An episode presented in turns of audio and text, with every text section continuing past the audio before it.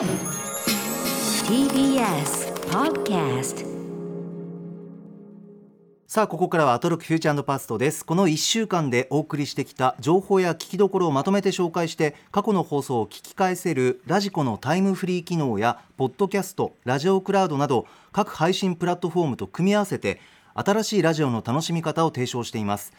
また番組の公式サイトでは過去そして未来のスケジュールを Google カレンダーに載せてお知らせをしています。聞き返す場合など参考にしてください。さらに Spotify では番組のアーカイブだけではなくオンエアした曲のリンクやここでしか聞けないオリジナルコンテンツアトロク放課後ポッドキャストを配信中。この後9時から配信します。すべてがまとまったプレイリストが便利でおすすめです。ということでレックさん島尾さんコーナー入る前にあのお二人ともイベントがあるということなんですがレックさんは何でしょうか、はい。えーっと、8月23日日曜日ですね、はい。今週次の日曜日19時から、えー配信、配信かな？もうちょっとチケットは多分売り切れちゃってて、あえー配信チケットでということになっちゃうんですけど、えー吉田剛ちゃんと僕と春日太一さんと杉作慈恵太郎さんですわあごい。雑談をします。気ままに語る会これね、本当タイトルがひどいんだよ。これ、ロフトの石崎くんがさ、えもうちょっと考えてタイトルつけろっていつも思うんだけど、ええ。気ままに渋谷で語るっていうタイトルひどくないこれ。もうちょっとなんかさ、イベントっぽいタイトルないのっていう。しかももうこのタイトルで何回もやってんだけどさ、ええ。もうちょっとさ。ずっと変わってないんですね。もうちょっとイベントっぽいタイトルにしてほしいなと思なかなか広くて楽しそうなタイトルですけどね。確かに、確かに。タイトル見れば中身は伝わるけどさ。ねえはい、はいこちらお時間は、まあありますんで。レックさんえ時間は？え時間はええ多分3時間予定とかだと思いますけど、100%僕は延長戦に持ち込むと思うんでえ、え何時までですかね。杉作さんが不機嫌になるぐらいまでやるんじゃないですか。今のところオープンがえっとこれ午後6時30分でスタートが午後7時からで終わりそうですね7時が夜から10時予定というふうにはなってますね。ですかね。はい。はまあでも夜のイベントなんで別にもうどこまででも行けると思うんで。あ、はいそうですか、配信チケット発売中でございますということですね。はい。はい島尾さんは？あはい私はですね来週の金曜日ですねはい来週の金曜日、えー、8月28日の、はい。えー、と8時からええ渋谷にあるバグワンというカフェで、えー、と伊藤聖光さんと私の小説のスーベニア観光記念のトークイベントをやりますはい。お、はいすごい。伊藤聖子さんとやんの？ねすごいね。そうなのよそれでえっとオンラインでもイベント参加できるので全国どこからでも、あのはい皆さんよかったらいらしてあの来てくださいこれは午後7時30分から、えー来週の金曜ですよね。これチケット。7時30分からなのかな8時って書いてない？あ7時30分会場で会場か。午後8時からスタートか。あなるほど。そうですへねー。あのハシピーの結婚式場の近くですね。橋本プロまあデューサー誰もわかんとないと思うけど。あ、あれどこだっけ場所？なんか？すげえ高そうなとこだったよね。まあうんそうそうそう渋谷のね、えらい高そうなとこだったね、あれね。うん、うんいいとこいいとこ。えー詳しくはなんかあのサイトをアクセスすればいいんでしょうか？そうですね。うんあの私もツイッターでなんか告知とかしてるので、あ島真帆さんのツイッターはい。はい。あの見てくだされば。あわかりました。すいません。これ延長は延長はするんバですか？延長。延長はないと思うよ。ないの？ないの？はい。一応9時半に終わるっていうふうになってます。でななってるんですね終わると思います絶対に。うんはい。さすがに伊藤さん相手になんかもうちょっとやろうよとか言えないんで。あまあね。それすごいわかんないよ。伊藤さんがおっしゃったらねい伊藤さん側から、伊藤さんからねおっしゃったらそれはあるかもしれないけど。でも伊藤さん側から私延は会場にね。伊藤さんが延長って言ったらさ、俺に対する対応とはだいぶ違うでしょ、多分。うんあーまあ断れないよね。俺な態度の時きっぱり断ってたもんはね取れないよ。やだよだってさだって3時間ぐらいやってんだもんあースーベニア観光記念。えー、伊藤聖子さんとトークイベントこちらもぜひチェックしてはいみてください。ぜひよろしくお願いします、あの、はい。さっき筋トレの話ちょっとしたじゃないですか、あはい。7時台の終わりで。はい、うんあの僕ちょうどね先週ねえーっとあれネットフリックスかな？で筋トレのアニメ見てたんですよ。筋トレのアニメ？ああ、うんなんかあるね。そうそうそう、あのダンベル何キロ持てるっていう。女の子のなんかそうそうそう、あれ結構ね、あの女子高生が筋トレに目覚めてみんなで筋トレしてる話なんですけど、えかなり技術的なそのどうやったら筋肉が効率的につくかっていうのを教えてくれるんで、なかなか筋トレしてる人にはいいアニメじゃないですか。あえれ。うんで、僕もリングフィットアドベンチャー始めたんですよ。あゲームのうん、1ヶ月半ぐらい前にちょっとこのリモート、リモートでもう太っちゃって、ええ。3キロぐらい太っちゃったから、これはいかんと思って、リングフィットアドベンチャー始めて、ええ。ーっと、週5日ぐらいやってるのかな、もう今。うん。で、1ヶ月半ぐらい頑張ってやって、あの、今日体重計乗ったんですよ。ええそしたらなんと2キロ太ってました。これ話が違うよっていう。な、なんだよって話他にですけど。原因がありそうですよねリングフィット以外のあのね、運動するとね、ご飯が美味しいんだよ。美味しいんですよね食べちゃうんですよねそうなんですよでも、あの、筋肉ってちゃんと突き出すのって2ヶ月後からだって言うじゃないですか。ああそういう情報筋トレ始めてから。だからまあ、あ、こっから多分基礎代謝が上がっていって、えまあ、痩せ出すのではと思ってるんですけどえ希ね。望的観測という希望アミノ、ええアミノ酸ってさ、はいアミノ酸っていうのは何が入っ何に入ってるんですか？あのサプリでもありますしドリンクでもそういうアミノ酸系というのありますしあれだよ、アルギン Z とかに入ってるんでしょ？アルギン Z もう売ってないのか、あ酸っぱいれ。系じゃない。ああの基本的にちょっと酸っぱいんです酸っぱさをし抑えたようなあの商品がたくさん出ているのでうん島尾さん運動後にちょっとそれを飲んであとでも全身疲労っていうかそういうこう睡眠を取りたくなるっていうのは筋トレちゃんとできてる証拠でもあると思うんですよねだからちゃんと眠った方がっていうのはわかりました。ありがとうございます。あと、あれ、リアルゴールドとかに入ってんじゃないの？アミノ酸。あリアルゴールド入ってるとああいうの入ってんじゃない大体。ああっち系のやつ。うんわかった。いなんかちょっと探してみるわ。ぜひぜひありがとうございます。あ島尾さんまた成果出たら教えてくださいねええお願いしますー、見せなきゃダメじゃん。こっそりそうだよ。だからカメラを下に振ってさ、その時はさ。サンダーキャストじゃダメだ。さあそれではそろそろ始めてまいりますここだけ聞けば1週間はわかるアトロクフューチャーパストパスト編8月17日月曜日から本日金曜日の8時までこの番組のパストすなわち過去を振り返っていきます本日も各曜日のアナウンサーが振り返りを行っていますまずは17日月曜日。月曜パートナーの熊崎和人です。8月17日月曜日振り返りましょう。6時半からのカルチャートークはプロ書評家プロインタビュアーの吉田剛さんに2020年上半期ベスト本を紹介していただきました。紹介してくれたのはロレンスになれなかった男空手でアラブを制した岡本秀樹の生涯。プリーズ・キル・ミーアメリカン・パンク・ヒストリー。関西ハードコア。水玉自伝アーバンギャルド・クロニクルこの4冊でした。7時からのライブダイレクトのゲストは仙台を拠点に活動するヒップホップユニットガグルの MC ハンガーさん。歌丸さんも太鼓判を押すセカンドソロアルバム「舌鼓」を引っ提げて熱いライブを聴かせていただきました。ラップと和太鼓を組み合わせた新しいまさにクリエイティビティにあふれるそんなライブでした。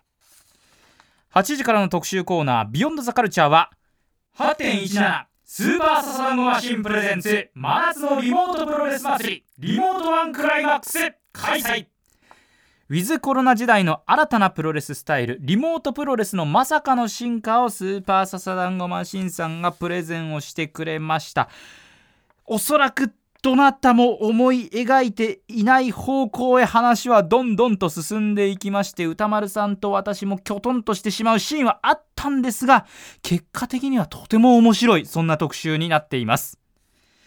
そしてスマートフォンでミニ四駆が遊べるアプリミニ四駆超速グランプリとのコラボレーション企画。アトロクミニ四駆部極めろ超速グランプリでは8月31日我々と対戦をしてくれるレーサーを募集中。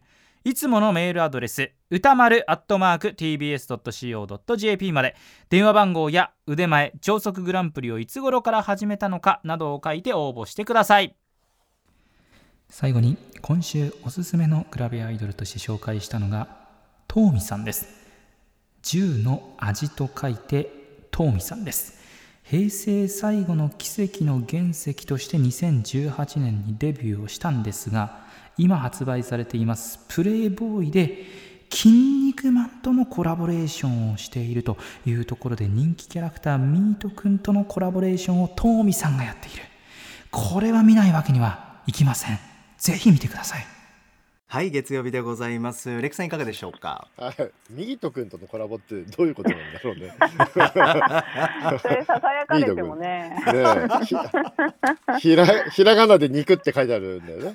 額にね。あまあ それいいや。はい、かしいはい、はいえーまずはオープニングトークね、非常に重要ですね。そうですね、うんえー当番組で先週ね、千葉哲也先生いらっしゃいまして、はいえーそして日曜日に TBS でラジオドラマ「青空」というのがありまして、えーそれを受けて、あのー最近メディアとかがねちゃんと戦争とか過去のことを振り返ってるんだろうかとはい。いうようなお話から、えー最近台頭している歴史修正主義についてのお話を歌丸さんがね、えー結構熱弁いたしましてこれ非常に素晴らしいお話だったので、うん。皆さん聞いてほしいなと思います。はい。はい。ね、歴史修正主義ってでも本当にねなんか目に入るようにななりましたよね。うんまあ過去にだから日本がやらかしたことっていうのはそんなことはなかったとかね。ええ。いうふうに何か歴史がねじ曲げられるような言説をね、えーまあここ数年そういうのを言ってる人たちがちょっと増えてきたなと思ってたらもうそういうネットで目についたそれだけ見てそれをすぐ信じちゃう世代とかも出てきてますからね今ね。だからその TBS がやったラジオドラマ「青空」みたいなのってまあああやってメディアがやっていくっていうのは本当必要なことですよね。戦争がろくなもんじゃないってこととかをちゃんと伝えていかなきゃいけないっていうのはね。やっぱりインターネットってあの自説を補強しちゃうんですよね割とね。自説を自分の信じ自分が信じてることを補強しちゃうような使い方になりがちなんですよ、うん。その検索ワードを自分で入れて検索してそこにたどり着いちゃうんで、えあの見たい情報を見ちゃうんですよね。耳が痛いことにあんまりこういかないっていうか、えだからやっぱりそういうのはマスメディアがテレビつけっぱなしにしてたらそういう情報が流れてきてたってことができるマスメディアとかがやっていかなきゃいけないことだなと思いますね。はいうんはい。いやでも本当に普通に話してると割とそういうことをあのー近しい知人が口走ったりすることありますから歴史修正主義的なことを、ええうん。結構ドキッとしますよね。でちゃんと調べてんのって言ったら、いや、めちゃめちゃ調べてますよって言うんだけど、ええやっぱりその自説を補強することばっかり調べてるんですよ、そういう人って、うん。話を聞くとね。うん。そうなんですよ。だからね、堀さん、堀さんナイスっていうね、そして歌間さんも言ってましたけど、日農研さん、本当に偉いっていうね。あ。堀アナウンサーはいね、スポンサーについてくださった日農研さんも、ええ。そのね、学習とか教育に関わる企業がちゃんとこういうね意義あることにスポンサーについてくださるっていうのは本当素晴らしいですよね。ねえそうですね。まあ、私も具体的にこの青空の話は、うん、あ NHK スペシャル、はいはい、どうぞ。いやいや録録画したよって話だけだから。録あ録画したって話。じゃあ歌丸さんの話聞い 言ってたやてつね。うんうん。おっしゃってましたね。そうそうそう。はいはい。まあちょっと青空の話は木曜日のね、オープニングでも触れてますんで、その、うんドラマの内容はそちらに譲るとして、まあ本当にでもこのオープニングは本当に素晴らしいので、皆さんぜひ聞いていただきたいなと思いますね。はいはいそれからレクさんえーはい。私はちょ18時半かな？18時半あ、18時半いいですか？吉田剛ちゃんの、えー上半期のベスベスト本ということで、はいえー4冊紹介してたんですけども、ええ1冊目のロレンスになれなかった男ってね、これ結構ね、もう観光前からものすごい話題になってた本ですね。あのアラブに裸一貫で渡った男がねす、ごい話でしたねそうそうそうそうそう。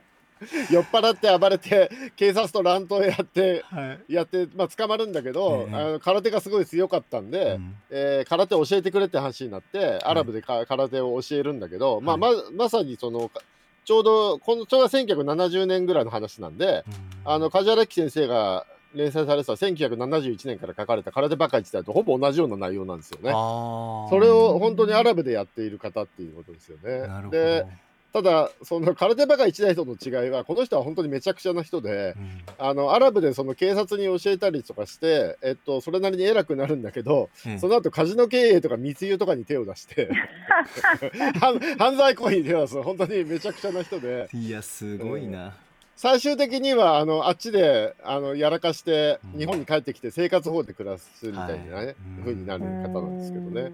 えーちょっと僕もこれね、あの、アマゾンでカートに入れたまままだ買ってなくて、ええええーこれちょっと買って読みたいなと思いました。壮絶な人生お話でした。はい。っていうか、吉田浩ちゃんと大体趣味が同じなんで、ええ。あのここで紹介してた本、大体アマゾンのカートにはすでに入ってる本でしたね。あそうです関西ハードコアとかね。ありましたね、え関西ハーこれでもね内容一つも言えないって言って本当に一つも言わなかったからね わかるかよこれでっていやなのになんでしょうね。やっぱ吉田さんの語り口なんかワクワクするし面白いですよいやねうん。まあでもあの吉田剛が語らないってことは相当な内容だろうなってことですよね。そうそうそうそう。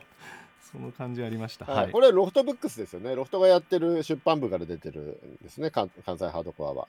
はいあそうですねとロフトブックスね、はいプリーズ・キル・ミーってアメリカン・パンク・ヒストリーっていうのを紹介してましたけど、はいまあこれもね結構話題になってた本ですけど本当にひどい本みたいですよ。えーこれも、もう基本誰と誰がやったとかそういう話しか出てないみたいなひどいひどいひどい話がいっぱいみたいなね。はいでもそれを本人たちが普通に暴露本とかじゃないんですよ。本人たちが振り返って語ってる本ですよね。そうですねうんはいうんいいやみたいな感じでどれも面白そうな本でした。はいはい。ね、もうちょっと聞きやすかったらよかったね。ちょっと音声がだったよね。あ、ゴーちゃんの音声が。あー。うん、うん、そうね。なんかいつもよりちょっとなんかこもってたかもしれないですね。うん。お電話だったのかしら？リモート？リモートでした、ちょっとリモートでした。お電話出演だったかな。はい、うん。チェックしてみてください。さあ続いてはですねちょっとライブダイレクト私ちょっとガグルの MC のハンガーさん。はいはいはいはい。かっこよか。ったなと思って和太鼓でもうあーかっこいい。もう太鼓とラップっていうもうこのなんですかねもう歌丸さんも絶賛されてましたけど、まあ、俺がやりたかったみたいな感じでしたけど、そうでしたね。私あの新しいアルバムももちろんダウンロードしたんですけどあの、はい。下鼓っていうアルバムなんですけどもう本当にあの、まあ、し素人ではあるんですけどもあの聞いたらもちろんかっこいいしあとやっぱりこうコロナ禍でなかなか夏祭りとはいかないまでも本当にその気分にも浸れますしちょっとぜひチェックしていただきたいなというふうに祭りの高揚感。祭りの声感もありました。めちゃめちゃ嬉しそうな顔して喋ってますね。クールだし開けてくれるし最高だったんで皆さんぜひチェックしてもらいたいなって。最近高木さんの、はい。なんか傾向が分かってきました。好きそうな感じが。あ本当ですか？なんか、うん、ライブダイレクト聞いてて、ええ。あ、これ高木好きそうだな、乗ってそうだな、あ本当ですか？はい、えー思いながら聞いてました。あ真帆さん理解されるのは嬉しいです個人的にありがとそうはい何レックさんなんで黙ってるの？え、いやいや、二人の時間を邪魔しちゃいけないから。いやいやみんなで語られるしましょうよ。みんなで話そうよ。ありがとうございます。えー、レクさん他にいかがですか？えアトロクミニ四駆部、これね、ちょっとあの今あのリスナーの方に伝えたい情報としてですね、ええ今アトロクアトロクミニ四駆部はこの超速グランプリというアプリのねコーナーなんですけど、えはい。今超速グランプリで今週からかな、あのゲーム内で期間限定イベントっていうのがあるんですよ。あはい。そのイベンントで今、レンからの挑戦状ってイベントが始まりまして、えええこのレンって誰かっていうとえ、あの長渕剛さんと志保美悦子さんの次男のえ？長渕蓮さんなんですよ。え？あのもともとレーサーだったんですけど、はい。あのちょっと2015年に事故があって、レースの方を引退されて、あのはい今、ミュージシャンとして活動されてる長渕蓮さんがあのと戦うイベントがあるんですよ。あ、はい。そうなんです。やってるんで、もうこれはね、ちょっとね、志保美悦子ファンとしては見逃せないイベントなんで、ぜひ皆さんもね、ああのゲームやってない方もあの、ジャパンアクションクラブ好きだった人はみんなやってほしいですね、今ね、ゲあアプリダウンロードして。はい、ありがとうございます。はい、という情報でした。はい、そしてさあ20時台ですかね。そうですね、メールいただいております、えービヨンドザカルチャーについて。ラジオネームルーソラトルーさんから、えー真夏のリモートプロレス祭り R1 クライマックスが最高でした。過去2回のリモートプロレスを経ていざ迎えた特集枠での今回の放送。笹団子さんと橋本プロデューサーの勝負の中盤。熊須の熊崎アナウンサーの一つの疑問からリモートプロレスの雲行きが怪しくなりここぞとばかりに登場する三角締めさん。プロレスと TRPG テーブルロールプレイングゲームのことですね。TRPG をつなぐ役割としてのご登場とても嬉しかったです。そしてそこから突如として始まる、えー TRPW テーブルロールプレイングプロレス。若手プロレスラーのクマスと歌丸さんの熱のこもった読みで聞いているこちらもつい力が入ります。彼らの技の選択またそのポイントダメージはいかほどなのかワクワクしながら集中して聞きました。試合終了後真のタイトルが読み上げられた時にはなぜでしょうか？思わず拍手をしてしまい幸せな気持ちになりました。ということです。レクさんいかがでした、えっとまあ好評だったリモートプロレスをまあ前半は前半はまさにねこの台本発覚までの流れはまさに茶番茶番としか言えませんけプロレス。はい。ええっとえーで今回は今までやったリモートプロレスははい。お互いに、えっと、手をどういう攻撃をするかっていうのをプレゼンを交互にし合って試合が組み立てられていく形だったのがはい。TRPG 化したんですよね。選択して選んではい。展開が決まっていくって形の、うん。やったらどうなるかって実験ですよね今回やったのね。えーね。はい、でそれによってえー良、かった点は、えーリモートプロレスは選手にプロレスの専門知識がないとできなかったんですよ今まで。はい。あの笹団子さんとか、ええ。えっとハシピーとか、えっとうん。アントニオ本田選手とかしかできなかったんですけど、はい。TRPG にすることによってプロレス弱者の歌丸さんとかクマスでもできるようになったっていうのがすごくいいところだったと思います。うん。はい。でもう一つ可能性を感じるのがこの TRPG 化することによってうん。商品化してマネタイズができるってことですよね。さすがはい、まあそこも素晴らしいですよね、これ。まあそもそもリモートプロレス自体が興行にできるし、マネタイズの可能性も感じるんですけどええ、さらに商品化してリスナーの皆さんもプレイできるようになるっていうのがいいところだと思いました。はい。ただね、ちょっとね、うん。ちょっとデメリットもあるなと思いました、でも。なんでしょうか？TRPG 化は。対策も含めて、はい。えあのねうん、今までの交互にやっぱプロレスの専門知識がある人たちがプレゼンしてた方えが、はい。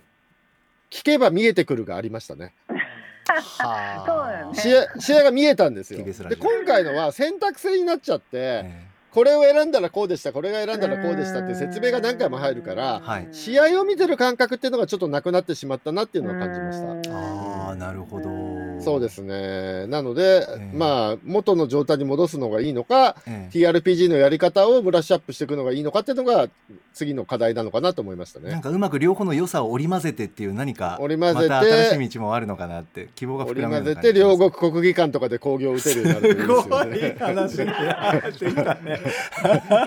まあでも両国国技館でやるけど、音声だけな。贅沢ですね。だから国技館の外でやっても別にいいんじゃないですか。駐車場とかでやってもね。すごい話。中をね借りる必要はないですよ。ね。お金がかかりますからね。いや今後楽しみですねこれね。はい。あい。やでもまだまだ可能性を感じますねリモートプロレス。ーね島尾さんも楽しそうですし。いやー意味が分かんなかった。えあ本当ですわかんなかか？えー楽しそうでしたけどね。ねいや楽しかったけど、はねいやあの2対1対1じゃダメなのかなって思思あだからったけど、ね。TRPG になってからちょっと分かりづらさを感じたってことですよね。ちょっと複雑まあなんですよね。ねちょっとうんまた脳みそ使うところが変わってきちゃったっていうのは、まあ、確かにレックさんが言う通りあったかもしれないけど、うん。一本道じゃなくなるからね、ううんん、そうそうそう。やっぱ選択制にするといろいろ説明が長くなるじゃないですか。長くなるかうんら試合の流れが切れちゃうよね。うん、そこはやっぱなんかかんあれねちょっと修正どころなのかなとは思ったけど。僕個人的にはもう説明が長ければ長いほど一生懸命説明してくれてるやんめちゃくちゃ面白かったですけどね。ちょっといろいろ今後ね対策含めて。いやあれ腰据えて聞かないとちょっとね、あながら聞きテンポを出できないんだよ全然。なるほどね。なんか登場人物すごい多いしさ、おいおい。ちょっと今後の進化も含めて楽しみにしていただければと、はい思います。ちょっとね褒めすぎたかなとも一瞬思いましたけど、あ いやなんかえ。ね私出る時毎回プロレスのあれなん回なんですよ。あそうだね。振り返りが。すごい毎回面白い面白いあいえいえありがとうございます、えーちなみに今週の Spotify 限定コンテンツアトロク放課後ポッドキャストはこの後9時から配信なんですがこの月曜日の特集コーナー真夏のリモートプロレス祭り感想戦かっこ反省会ということなのであの、うんああるんですね。あもしかしたらお二人のご意見ものような似たようなもの出てくるかもしれません。えいやでもも出てみたい、あ出てみたいですか？うん、島尾さんちょっと機会があればね今後収録に。うん、出てみたいと思いました。あ。やっぱちょっと女,、まあね。女子選手とかもね、えガンガン出れるだろうし。選手枠もあるし WWE だとディーバ枠っていうのもあるんですよねあ。あの選手に必ず一人女性がつ恋人みたいなのがついてくるんですよああ、いいね、そうそう。ディーバ枠みたいな。のでそれが試合にちょっかい出まさかの次回に島尾さん参戦かもしれないよ これ。楽しみ。はい、すみません、お時間来てしまいました。えーっと、そのポッドキャストもおチェックしてみてください。あすいまちなみに島尾さんが、あの、今日この月曜日の振り返りの時に言っていた NHK で録画したという番組なんですけど、あちら NHK スペシャルのアウシュビッツ死者たちの告白という番組でございます。すいませんすぐ出てこなかったものです、あ、うん。ゾンダーコマンドの話でしたっなんだそけはい。はい。さあ続きましては18日火曜日参ります。火曜パートナーの宇垣美里です。暑い日が続きますね。そんな日には、アイス某コンビニで売っているオレンジのアイスの周りにチョコレートがコーティングされたこのアイスがもう本当に好きすぎて、1日2本以上食べてます。怖い。6時半からのカルチャートークは小説家でノンフィクション作家の川端博人さんが登場。先日、集英社文庫から緊急復刊された小説エピデミックについてお話を伺いました。7時からのライブダイレクトは番組初登場3人組ラップグループ妄想ページャーのライブそして8時からの特集コーナーは雑誌でもない本でもないでも映画パンフレットほど素敵な出版物はない特集映画館で大好きな作品と出会った時その余韻を持ち帰るための良姿となるのが映画のパンフレット読み物としての良さはもちろん、凝った印刷や変わった紙が使われていたりして、まさに見てよし飾ってよしな印刷物、それが映画のパンフレットなのです。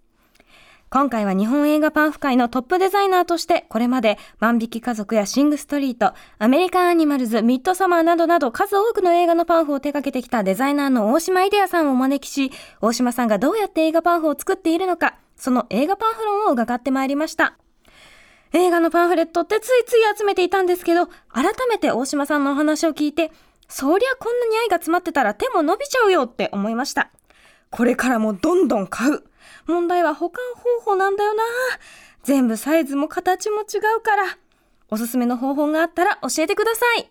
はい火曜日でございましたレクさん火曜日いかがでしょうか？はい、えー、20時代ですね。映画パンフレットは立派な出版物だという大島秀さんの特集。これ面白かったですね面白かっ。たですねはい。まずね、あの、パンフは本じゃないんだっていう話から、本って何っていう規定の話とかうん、豆知識として勉強になりましたああね。確かにね、本っていうのは49ページ以上以上ないと本じゃないんですってね。う。はいうんっていう話とか、ね。そして、やっぱり、あの、川勝さんとのお仕事の話のところがすごく面白かったですね。うん川勝正幸さんと90年代にお若い頃にお仕事された話なんですごい面白かったですね。はい。やっぱ90年代っていうとやっぱりね、そういう単館系の映画とか行くとね、川勝さんのパンフやっぱり欲しくて買いに行くみたいなところ、どっちかというと映画よりも、映画ビデオとか持ってるんだけど、ええ。パンフ欲しくて行っちゃうみたいな感じあはあありましたね。まあ僕はね、あの、どっちかというと、あの、筋肉、筋肉マッチョ系映画が好きなんでうん、え。映画の好み自体はあれなんですけど、僕出版物はなんか可愛いやつとかおしゃれなやつが好きでうんあの、ものとしての。パンフが欲しくてね、うん映画館に行っちゃうみたいなとこありましたから、ね。そう。えへー。そうですね。だから、川勝さん関係だと、ゲンズブールとかジェーン・バーキンとかいうの映画とかだとね、大体川勝さん絡んでたりしてね、よく買いに行ったもんですが、まあ、その遺伝子をね、直系で、うん。そうですね、直系で大島さんが弾いてらっしゃるというね、その魂を、というお話でございましたね。うん。で、川勝さんの仕事、仕事すると、大割に遊びって書いてあるページがあるって話とかすごかったです、面白かったどうしろって言うんだよ、これっていう。いいですよね。そういう遊び心まさに。デザイナー任せのページうがあるう。ん。なんか見方も楽しくなりそう、ね。うん。はい。あと写真の話もレックさん面白くなかったですか？パンフレットの写真。写真って何でしたっけ？あのああ、あの、スチールの方が撮ってるって話、ね。そうですそうです。はいはいはいはい。あのそう、昔ってね、うん。そうなんですよ。フィルムから起こさないで、あの、現場でスチールの撮影があるんですよね。はい。そう。だから、パンフレット買ってくると、え、こんなシーンあったっけってシーンとかがあったりしてええね。ええ。そうそうそう、ありました、だから逆にあもうパンフレットだけでしか見られないものなんだっていうのが、あうん。なるほどと思ってパンフレットの貴重さっていうか楽しみ方っていうかあるんだな、うん。そうですね。あと、パンフレットは日本にしかないって話とかも知らなかったです。いやー面白かったですよね。はい。いやちょっと映画館行く際にはもうパンフレットもセットでもう改めてあ楽しいものなんだなっていうのは。ああの島さんお聞きになりました？パンフレットはい、聞いてました。ええいかがでした？楽しかったですよね。でもねあね、私やっぱ川勝さんの話がね出たのがすごいやっぱり嬉しかったというか、うんうん私もすごいお世話になって、あのパンズラビリンスっていう映画のパンフレットとかは私と杉作さんが呼ばれて買ったんじゃないかな確か。えそうなんですか？島尾さん杉作 J 太郎さんが呼ばれて？呼ばれてというかあのパンフレットに、えっと川勝さんが編集してはいコラムを書いたんですよ。でもパンすズラビリンスの映画って杉作さんとかってちょっとこうなんていうかイメージが一見合わないような感じなんだけどやっぱ杉作さんの中身のその乙女感っていうかそれはすごくやっぱりねマッチししててえすごい素敵な文章でえええ一緒にあの主人公の女の子に会いに行ったりとかしました杉作さんと。ああそうなんですか。はい。えーすごい話。ブラジル大使館かななんかとか行って、うん、あそうですか。パーティーに行って、はい。えー読んでみたいな見て。てみたいなそのパンフレット。うん。ね。え意外な人生をね、はいするんですよ川勝さん。あそれがまたすごい楽しくて、うん、あ。ーわあちょっとあのビヨンドザカルチャーぜひ皆さんもチェックしてみてください。さあそれでは続いて19日水曜日参ります。水曜パートナーの日々真央子です。ということで放送終わりました。うー、お腹が空いてるけど、放送の振り返りも頑張ります。では、8月19日水曜日です。6時台のカルチャートークは、空手家の矢部太郎さんが水曜日初登場でした。おすすめの本3冊ご紹介いただきました。7時からのライブダイレクトは今年40周年スターダストレビューの根本要さんが貴重な弾き語りライブ披露してくださいました。歌丸さんが勇気をもらったともおっしゃっていましたがその MC の時間も楽しすぎる。でも歌になるとやっぱりすごい。うっとりしてしまいました。ぜひともラジコなどで聞き返してほしいライブパフォーマンスです。8時からの特集コーナービヨンドザカルチャーは TBS ラジオ澤田大樹記者による高校演劇特集2020夏。新型コロナウイルスの影響でオンラインでの開催となった今年の総文祭、総ウェブ総文では今年の夏ももちろん例年通りいやいやそれ以上に暑いんです。高校演劇ウォッチャー澤田大樹記者が今回こういった状況になったからこそ実現した全ての出場校12校への取材、リモート取材をもとに今年の大会の傾向であったり注目すべき高校のエピソードまたおすすめの作品もご紹介してくださいました正直ウェブ上での発表とはいえもし私が現役の演劇部員だったらと想像するだけで苦しいです。舞台のチャンスがなくなったそれは言葉にならない悔しさ痛みとなって残ると思います。それでも澤田記者の取材によって知ることができたそれぞれの道のりは絶対に裏切らない。まだ見られていないウェブ上での作品も私絶対に見ます。そしてウェブでも各学校の皆さんに大きな大きな拍手が届くように拍手、そして素晴らしかったその一言を届けたいと思います。どうぞこういった苦しい状況でも諦めずに演劇魂大事にしていきましょうね。はいということで水曜日の振り返りを行っていくんですがその前にここで関東の電車の情報をお伝えします京急本線は大森町駅で起きた人身事故の影響で品川駅と京急蒲田駅の間の上下線で運転を見合わせています。品川駅と京急蒲田駅の間の上下線で運転を見合わせています。振り替え輸送を行っているということです。最新情報をチェックしてください。以上関東の電車の情報をお伝えしました。さあそれではレックさん水曜日いかがでしたか？はい、20時代高校演劇特集ね、これ素晴らしいですね。もうこれはい。毎度毎度高校演劇の特集って、もう熱もあり、何かそう清涼感もあり、青春映画見てるみたいな感じの特集なんですけど、毎度毎度澤田記者も熱いし、日比さんも熱いし、うん。あのこの二人もなんかその青春映画の登場人物みたいななんか気持ちになりますね、これ聞いてるとね。ね気持ちのいい特集ですよね。うん。楽しいし。でもね、今回はちょっとコロナの影響でね、うん。そのオンライン開催になっちゃったとか、はい青森の高校がね、で県の方針で出られなくなっちゃったとか、なかなかちょっとしんどい話もありましたね。そうですね一度できるって聞いたのにうんやっぱり無理とかっていうのも本当にちょっとこう心ねえ、ちょっとね、これなかなか、報もあの、紹介されてたウェブページ見に行ったりしたんですけど、ええ青森の高校が出れなくなったっていう動画とかがこう結構悲しかったですうね。ううんん。ななんか今年はでもね、うん。顧問の先生が定年前1年前になって移動しなきゃいけないみたいな話もあった。けど話だったね、あれもね。歌丸さんがその高校の人事にこう憤るっていうラジオが そうですよね。誰が決めてるのか知らないけどさ。おっしゃってましたね。激しく同意ですよね。うん。なんかでもね、部がなんかこう減ってるって話とかもありましたよね。で、同好会とかうん班班みたいなのが増えてきたとかね、なんか新しい動きもありましたし、全然関係ないけど、北海道代表が富良野高校っていう名前なんですね。あそうでしたねフランド高校ってキャプテン翼の松山君が行ってる高校ですよね。本当にあったんだとうわ思ってびっくり懐かしいちゃった。そうそうあのイーグルショットの松山君。あ懐かしいイーグルショットね、富良野って全員橋本真也みたいな鉢巻き巻いて戦うんですよね。プロレスラーのそうそうそうそう。粘り強いんですよね。すごいね。そう、あ、ほん実在しててびっくりしたんですよ。だから富良野高校が。面白いそうですよね。でもすごい環境良さそうでしたよね、うん富良野は。だあの演劇環境がね。あ、そうみたいですね。なかなか名門みたいな感じでしたね。うんそうでしたよねそう、あの。ウェブ総部のホームページ見たらいろいろ書いてあったけど松戸千葉の松戸が超名門とかね、はい。僕千葉県出身だけど全然知らなかったです超名門校らしいですね。学校の授業で演劇を取り入れているって書いてありましたね。あーそうですね。もう部じ部活だけじゃなくてもう授業でもやってるって書いてありましたね。すごいですよね。これはいもう素晴らしい特集なんでぜひ皆さんね聞いてください、はい、はい。あと高校演劇人が残りわずかだけど赤坂の TBS ストアでまだ買えるみたいな話ですかね。ありがとうございますはい。はい。チェックしてみてください。はい。もう手元には残ってないって言ってましたね澤田記者のね。あそうでしたね。もうショップに残ってる分だけって言ってましたからね、はい。これ。はい。お買い逃しの残ないわずかでございます。はい。素晴らしい。さあ続きましては20日木曜日参ります。木曜パートナーのうないりさです。それでは8月20日木曜日の番組内容を振り返っていきます。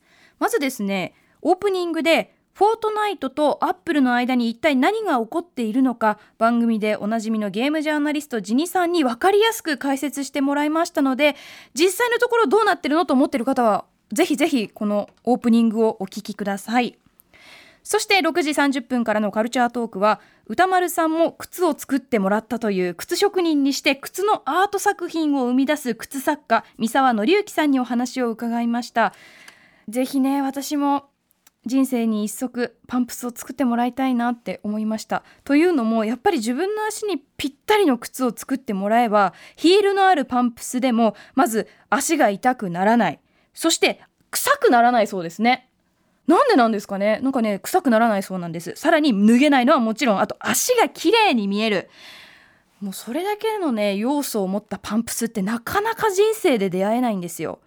女性の方わかるかと思うんですけどあの足に合わないパンプスを履いて一日過ごして夜家帰るとですねもう足首の裏の皮もうむけまくって血まみれになるんですよね。だからこそ数十万円かかったとしてもそういったところにお金を使うっていうのはね非常になんか豊かな人生になるんだろうなというのも感じました。ありがとうございました。7時からのミュージックゾーンライブダイレクトは2回目の登場です。TBS ラジオ東京ポッド許可局でもおなじみマキタスポーツさんによるライブをお送りしました。いやーもうね本当に牧田さんのまっすぐなメッセージが伝わってきて私もライブ終わった頃には目頭がすごく熱くなりました。なんかこうコロナ禍でもあってちょっとすさんだ2020年じゃないですか。だからそんな時にこそ聞きたい強いメッセージ性のあるライブタイムフリーでお聴きください。そして8時台の特集コーナー「ビヨンドザカルチャーはドロッセルマイヤーズ渡辺則明さんによる国産 RPG クロニクル第2回をお送りしました、まあ、今回は主に、えースーパーファミコン時代のドラクエ4から 6FF4 から6について解説していただいたんですがやっぱりファミコンスーファミのドラクエ FF をリアルタイムで接してこなかった私からすると当時のドット絵だった時代の RPG の意義っていうのはやっぱりわからないんですよね。どうしてもその FF10 とかの本当に綺麗な映像からファイナルファンタジーに触れてしまっている。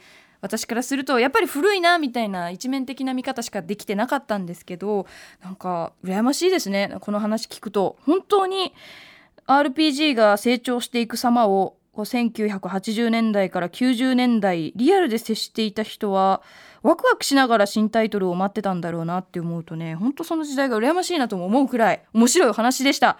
ということで第3回はねぜひ私クロノトリガーについても話してほしいんですよね。このまま FF7 もちろん聞きたいんですけどそのスーファミ時代に出た名作 RPG 他にもたくさんあると思うのでその話もまた聞けたらななんて思います。ということで以上木曜日でした。うないアナ言う通り黒の鳥が聞きたい。もうリアルタイムで もうとにかくもう感動しました。もう BGM ももう抜群でしたし。あちょっと後からこの特集。すいません。スーファミ世代。レックさんスーファミ世代熱くなってる。久しぶりにうないとつながりましたね、この折で、はい、レックさん木曜日いかがでしょう、まずオープニング、えー先ほど言いましたけど、ラジオドラマ青空がどのようにして撮られたかって話を歌間さんとうなぎさんがされているのでね、ええ。これぜひ聞いていただきたいんですけど、僕一番びっくりしたのは、ええ。ほぼ一発撮りって聞いてびっくりしました。あうん。そうだ60分のあの完成度のドラマ一発撮りでやるんだと思って、あもうさ、ノーミスで来ててさ、50分超えたら緊張で喋れないよ、俺だったら。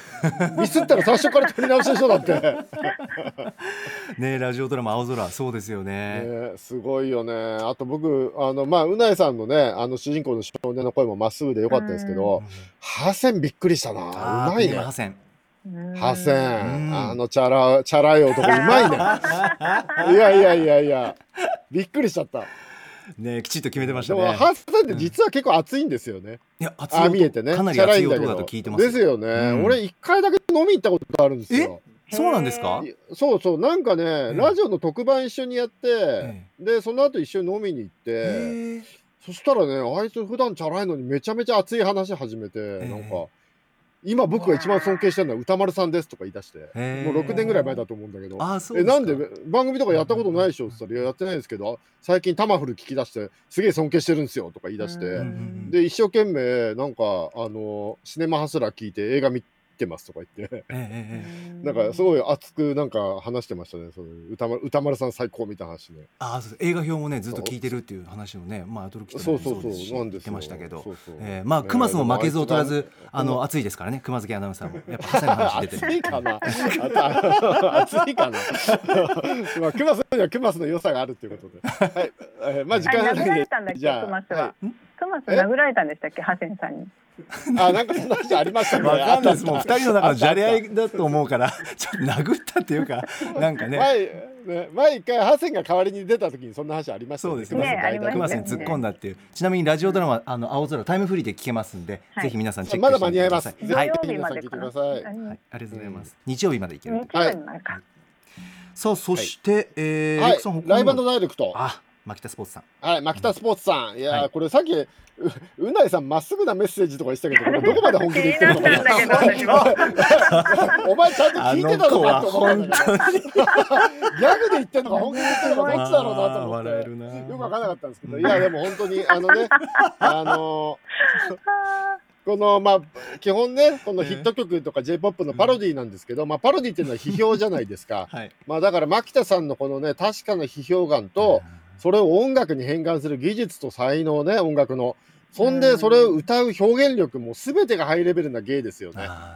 これがタダで聴けるなんてね、こんな贅沢な話はなかなかないんで、これぜひ皆さん聞いていただきたいですね。はいいや、もうこれ最高でしたね。はいこちらもラジコタイムフリーで時間でした。ねうんでも、まっすぐなメッセージはえ？ないです。言ってて、ね目頭が熱いって言って目頭が熱くなってた。どこまで本気で言ってんのかな。いや、俺も、ああれ？と思ってさっき。いやもうちょっとうないのことなんでうなぽんのことなんで独自の感覚があるのかもしれない何なんですかね独。自の感覚期間どういう、どういう意図なのかちょっとね、掴みかねるっていう感じですけどね。どっかでうなぽん教えてください。さあそして、えで私はですねラジオできるかな、これちょっと、うん。ああ面白かったなーって今回のラジオネームカニヘイさんのラジオですよね。魚？はい魚を食うと書いて、えーご魚食系ラジオ？ヘイヘイヘイフィッシュ。もうなんかやっぱりその分野の携わっている方がリアルなもう情報をふんだんにあのー語ってくれてるんでしかも楽しそうであとやっぱりなんか一般の方っていうか思えないくらいこう話がスムーズですごく聞きやすかったですし BGM もなんかほっこりするようなチョイスですごくこうハードル上げず下げずみたいな本当にちょうどいいこう平和な感じ。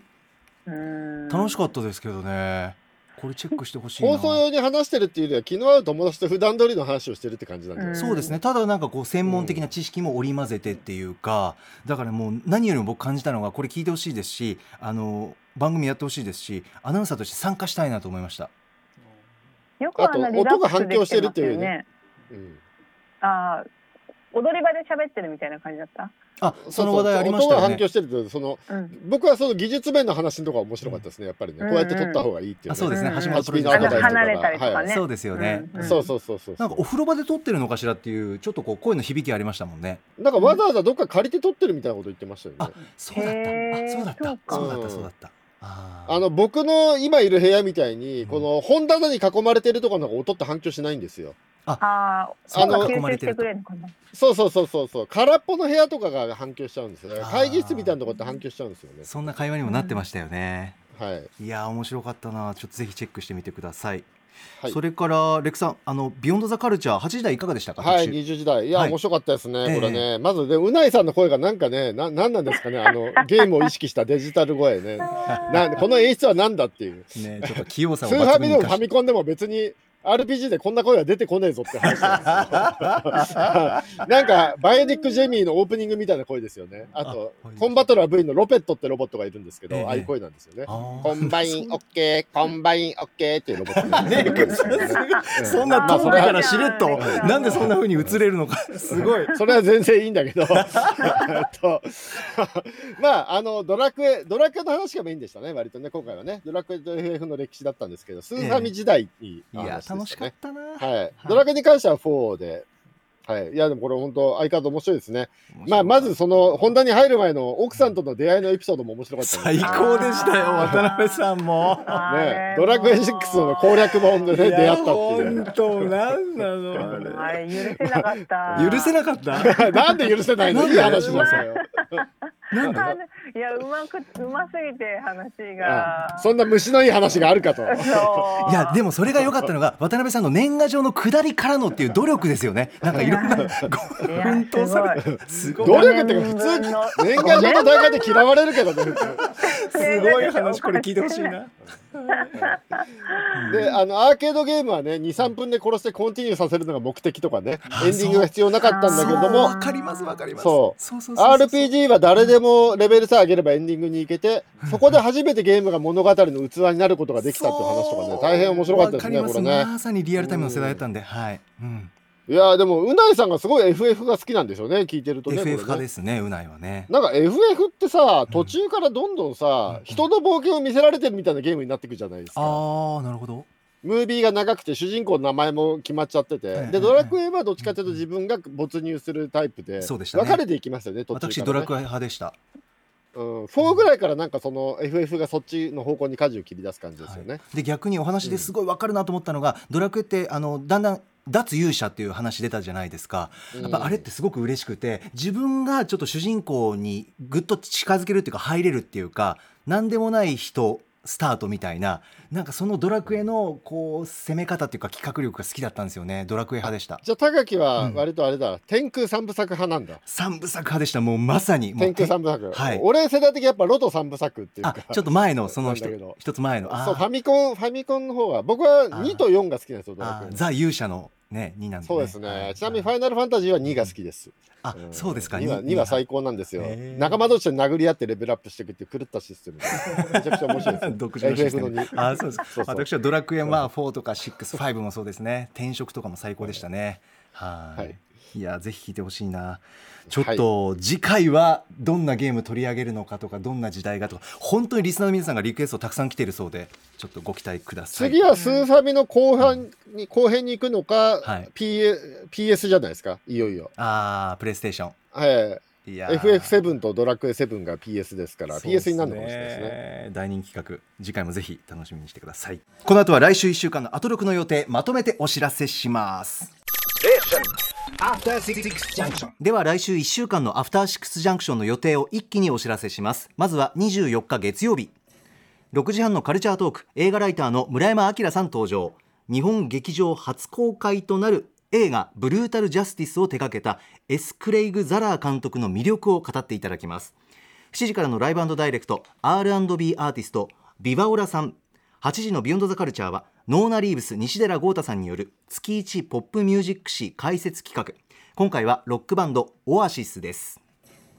続いて25日火曜日6時半はミュージシャンスカートの澤部渉さんが登場。7時のライブヒップホップ DJ の DJ 渡来さん。8時は島尾真帆さんのヒューマンラジオドキュメンタリー企画。島尾真帆物語第2章です。26日水曜日6時半雑誌「ブブカ」の連載「マブロン」で歌丸さんが推しているアイドルソングを担当編集者の白夜書房森田修一さんと聞いていきます。7時は DJ ディスクユリオンさん。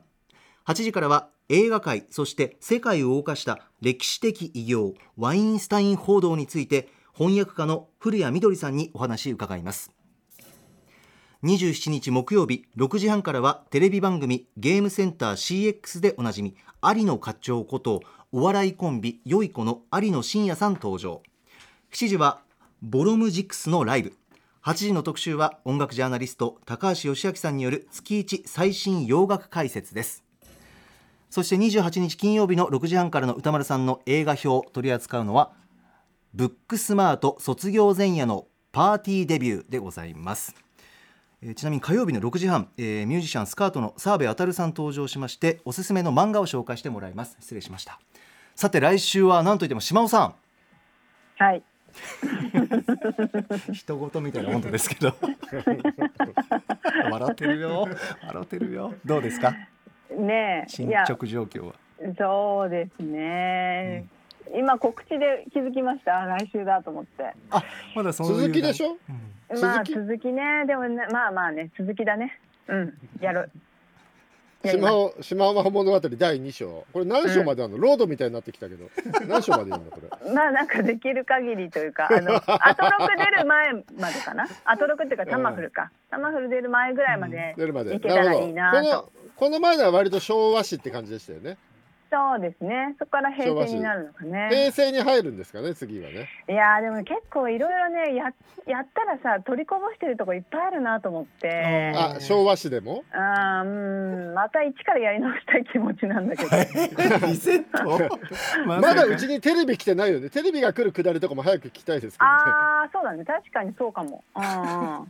えー来小二か小三ぐらいかな。来週火曜日の特集でございます島尾さんの企画ぜひチェックしてみてくださいということでレックさん島尾さんありがとうございましたありがとうございました。アトロクまた来週月曜日から皆さん良い週末を After Six Junction.